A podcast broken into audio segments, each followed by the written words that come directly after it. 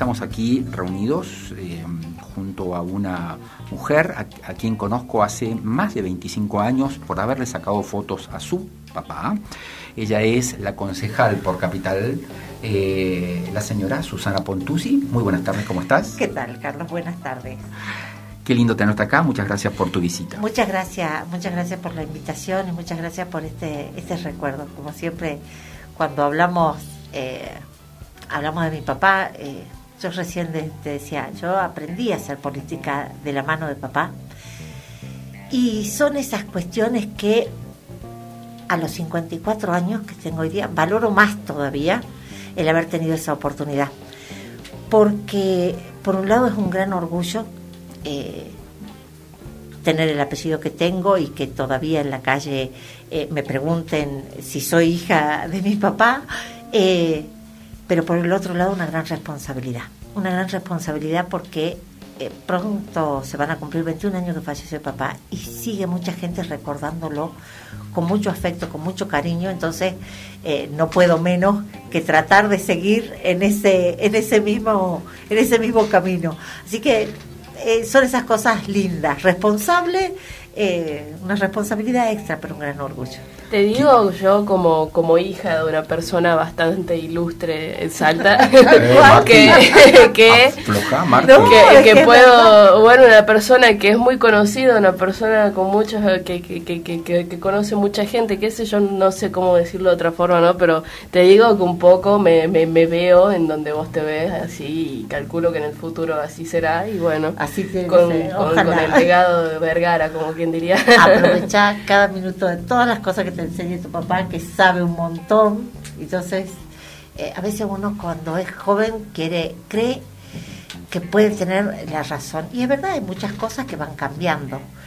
Pero el, el tener la posibilidad de conversar y de escuchar y de ver a veces con otra mirada las, las mismos problemas, las mismas cosas, con otra mirada, seguro que vos salís ganando. Déjame decirte, Susana, que mm, no tengo por qué enroscarte la víbora, no tengo por qué este, este, salamerear ni nada, pero tu viejo me recuerda eh, en, esta, en, esta clase política generalizada en cual la población hemos dejado de, confiar, de creer y, casi, casi, casi es una mala palabra eh, hablar de política, con todo respeto te lo digo a vos, ¿Está bien? Quiero decirte lo siguiente, tu papá, junto con el doctor Raúl Alfonsín, son dos personas, dos personajes que me recuerda, me, eh, no sé cómo es la palabra, me, me rememora la política bien llevada, la política bien ejecutada y el ejemplo de personas en la política. Son los únicos dos que recuerdo históricamente en la República Argentina. Bueno, justamente pasa, y vos lo decías recién, se ha denostado tanto la política. Casi, casi es eh, humillante decir que haces política. Eh, a mí, me, yo lo decía recién, yo me siento muy orgullosa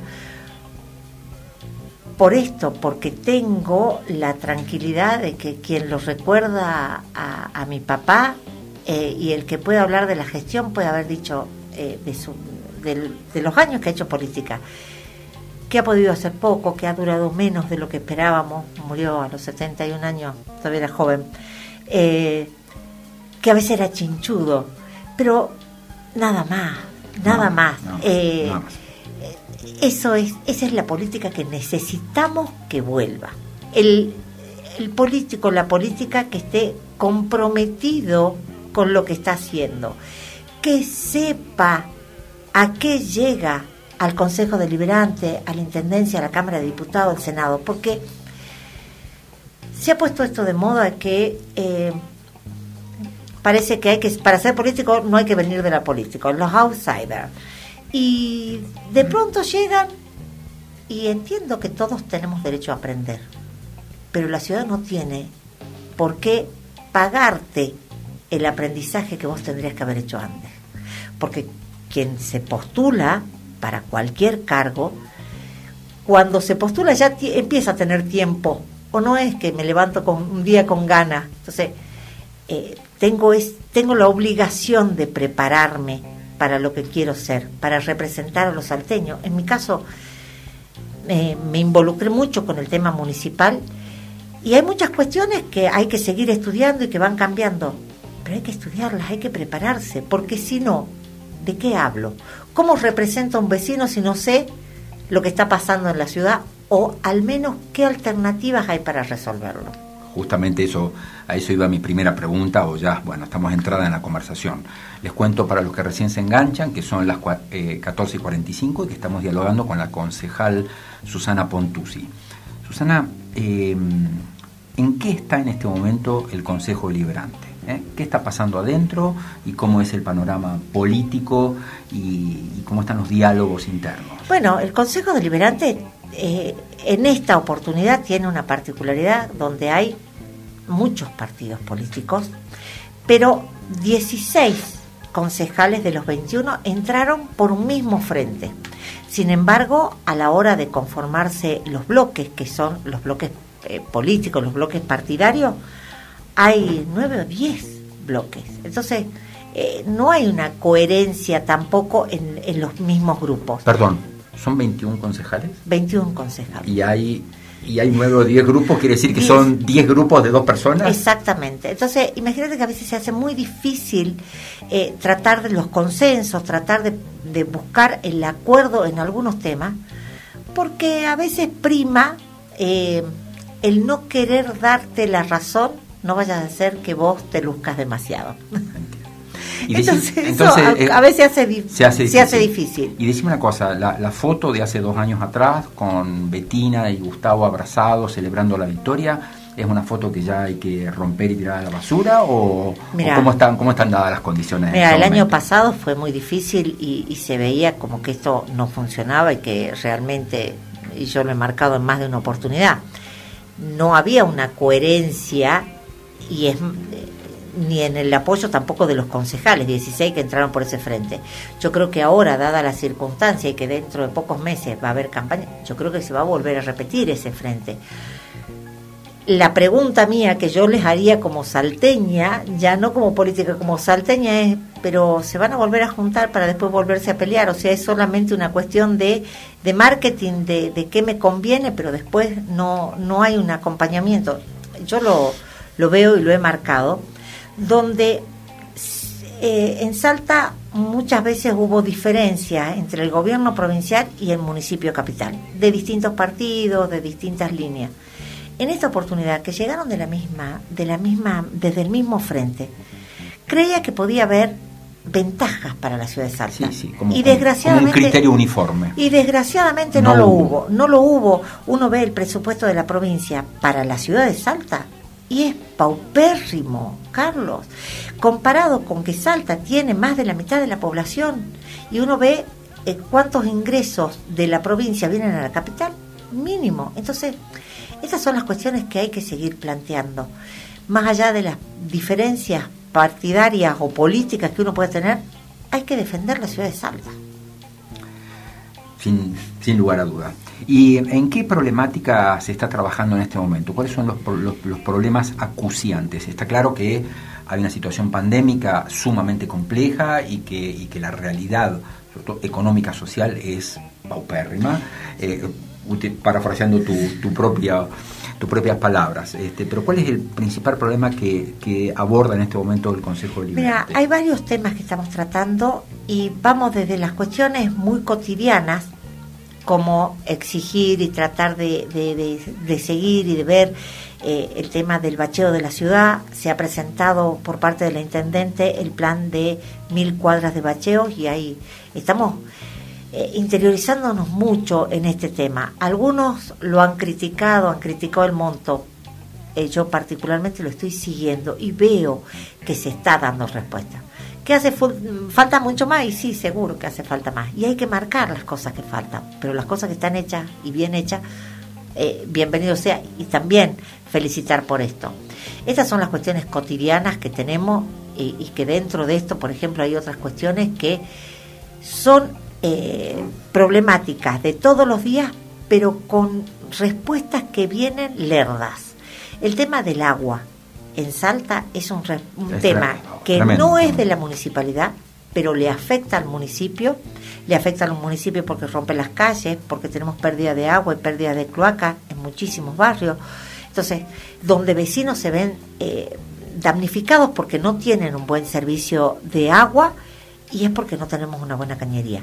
Pero esto no se resuelve de un día para otro y no es un tema netamente del municipio, pero hay que trabajarlo. Otro tema que eh, personalmente me, me ocupa y me preocupa, la ciudad de Salta está creciendo y ha crecido mucho. Desgraciadamente, vos sabías que tenemos el, el, ejido urbano consolidado, se llama, que es una línea imaginaria hasta donde se puede construir.